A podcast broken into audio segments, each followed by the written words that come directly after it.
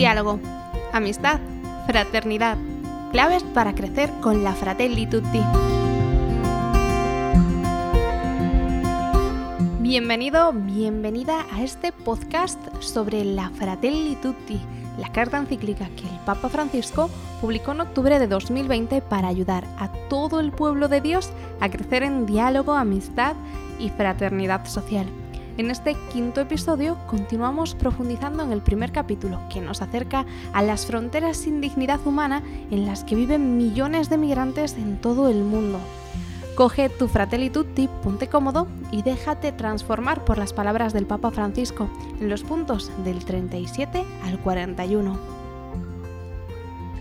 Tanto desde algunos regímenes políticos populistas como desde planteamientos económicos liberales, se sostiene que hay que evitar a toda costa la llegada de personas migrantes. Nos advierte que detrás de estas afirmaciones hay muchas vidas que se desgarran. Los que emigran tienen que separarse de su propio contexto de origen y con frecuencia viven un desarraigo cultural y religioso. Hay que reafirmar el derecho a no emigrar, es decir, a tener las condiciones para permanecer en la tierra. Los migrantes no son considerados suficientemente dignos para participar en la vida social como cualquier otro, y se olvida que tienen la misma dignidad intrínseca de cualquier persona. Comprendo que ante las personas migrantes algunos tengan dudas y sientan temores, pero también es verdad que una persona y un pueblo solo son fecundos si saben integrar creativamente en su interior la apertura a los otros. Diálogo amistad, fraternidad, claves para crecer con la Fratelli.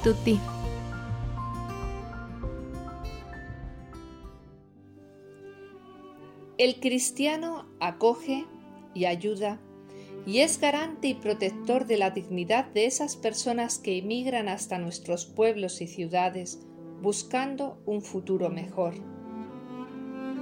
Pero muchas veces el miedo a lo desconocido, a compartir derechos que son de todos, bloquean ese regalo que es el encuentro fraterno con el hermano y el reconocimiento de Dios en él. No permitamos que esto ocurra. También podemos ayudar a que se den las condiciones para que toda persona pueda crecer y desarrollarse en el lugar donde ha nacido. Con nuestra oración, denunciando las injusticias, colaborando económicamente con asociaciones y ONGs diocesanas que están trabajando por la promoción humana, incluso saliendo de nuestra casa para pasar un tiempo en misión. Hagamos vida al Evangelio, acogiendo, ayudando y en definitiva amando.